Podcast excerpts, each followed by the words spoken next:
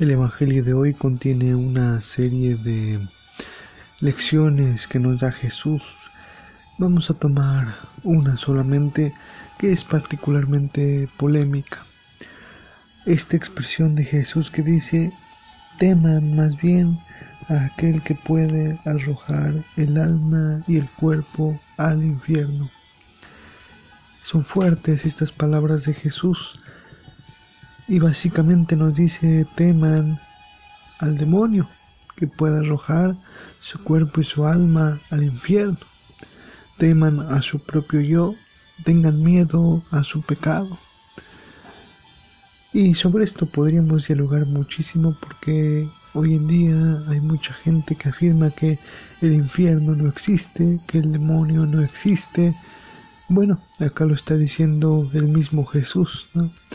Hay tanta gente escéptica que dice que el demonio lo ha creado, ha sido un invento de la iglesia para manipular conciencias. Acá está claro, lo dice el mismo Jesús.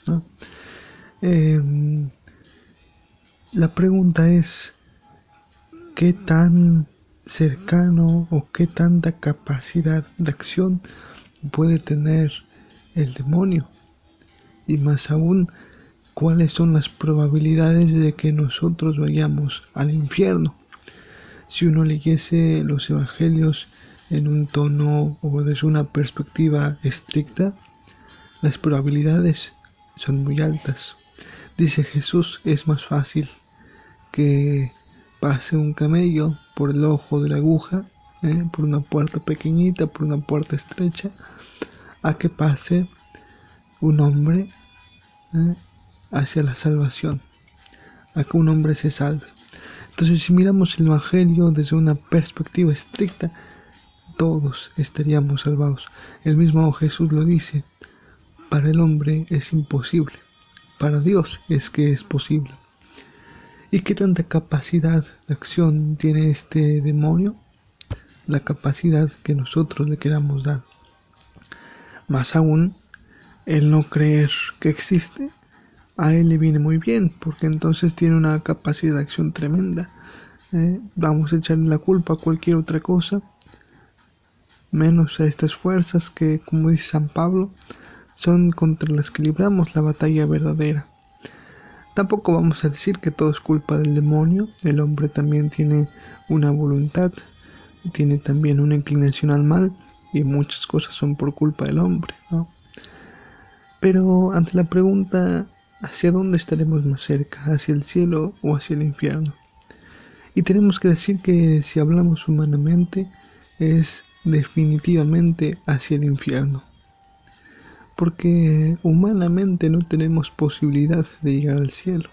Como lo fuimos meditando durante la Pascua, la salvación nos la trae Cristo. La posibilidad del cielo viene de la adopción que Jesús hace de nosotros al compartirnos la vida eterna injertándonos en su costado.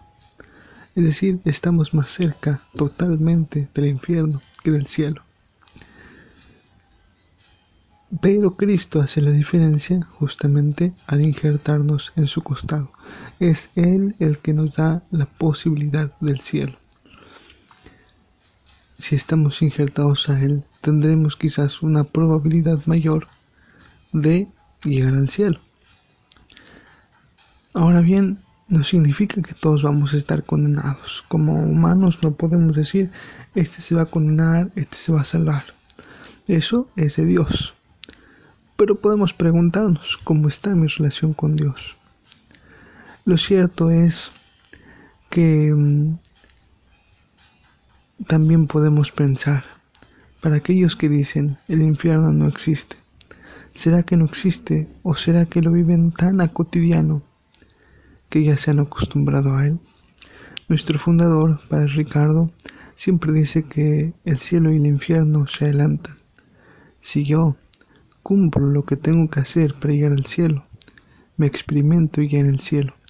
Es decir, si yo amo a mi prójimo como a mí mismo, si yo amo a Dios, si yo cumplo con el mandamiento del amor, hay paz en mí, que es un signo del cielo. Pero si yo no amo, si en mi vida hay egoísmo, si en mi vida hay maldad, entonces hay una sombra que pesa sobre mí, hay una oscuridad que se cierne en torno a mi persona, ¿eh? hay una falta de paz y eso es ya el infierno. Esta es otra otra perspectiva para mirar esto y para preguntarnos, ¿no? Estoy amando. Si tengo una buena relación con Dios y estoy amando y en mi corazón hay paz, entonces pidámosle, Señor, acuérdate de mí cuando estés en tu reino. Yo quiero, anhelo, busco ese cielo. Pero si en nuestra vida no hay paz, tampoco vivimos el amor y estamos lejos de Dios.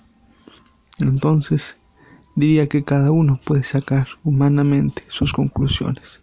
Que el Señor nos dé la gracia entonces para tener siempre hambre y sed de Él, para buscarlo por amor y no por miedo, para experimentar lo bueno y lo bello que es seguir sus mandamientos, que es vivir el amor, porque como dice la Sagrada Escritura, solo basta probar un poquito para descubrir qué bueno es el Señor. Dice la, escritura, qué bueno es el Señor, hagan la prueba, véanlo, vengan a ver la bondad del Señor.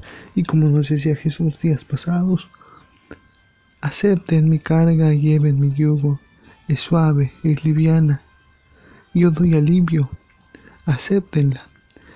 Que aceptemos entonces con su gracia esto que el Señor nos quiere regalar y que no temamos, porque como dice San Juan en su primera carta, en el amor ya no hay lugar para el temor.